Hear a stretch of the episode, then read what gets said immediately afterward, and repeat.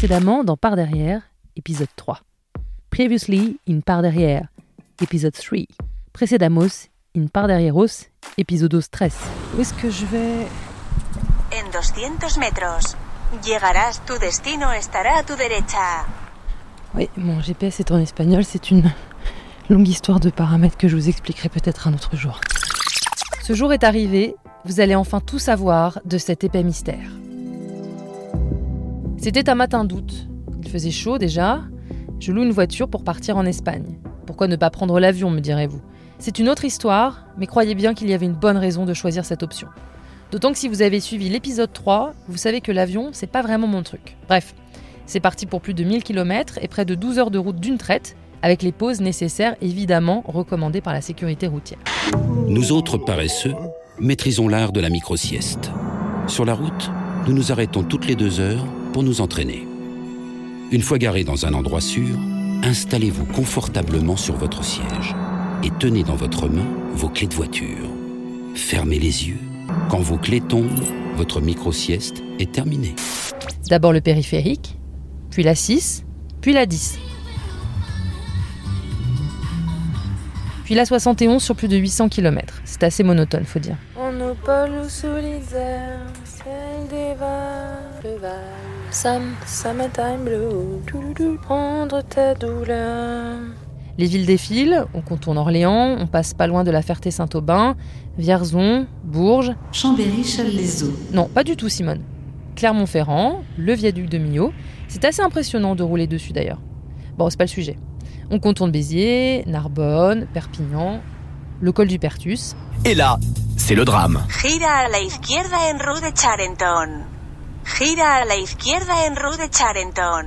Visiblement, quand on passe une frontière, on change de nationalité et donc de langue natale. On est d'accord, ça n'a pas de sens. hein. Et pourtant, en passant la frontière, mon GPS a décidé que j'étais euh, devenue carrément espagnole.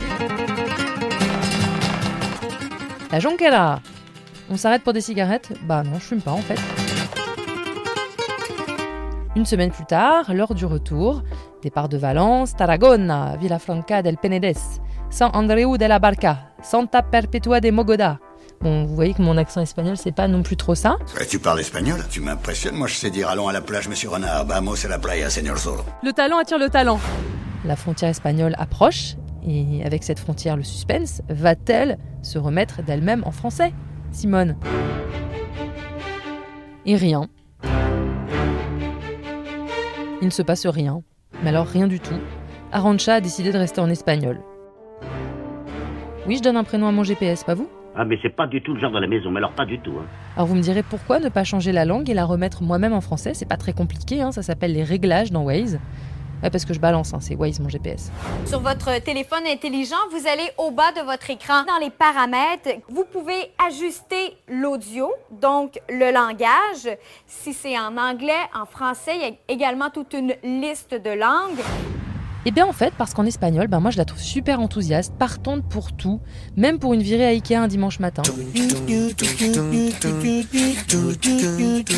Vámonos. Alors oui, je précise que je parle pas du tout un mot d'espagnol en fait, mais pas un mot. J'en ai jamais fait de ma vie, j'ai fait 10 ans d'allemand. Mais depuis 3 ans qu'elle me dit derecha izquierda, bah je me suis quasiment jamais trompée. Enfin, quasiment. T'es sûr que c'est la route là? Presque quoi. Qu'est-ce qu'il y a comme mytho, hein? Ça fait peur. Ouais, enfin ça m'est arrivé. Mais c'était pas dû à l'espagnol.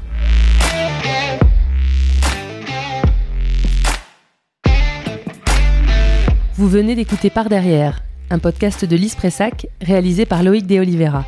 Si l'épisode vous a plu, n'hésitez pas à en parler autour de vous, à le partager sur les réseaux sociaux, à laisser des étoiles et des commentaires, à vous abonner. Ça nous aide à faire vivre ce podcast. Merci et à bientôt.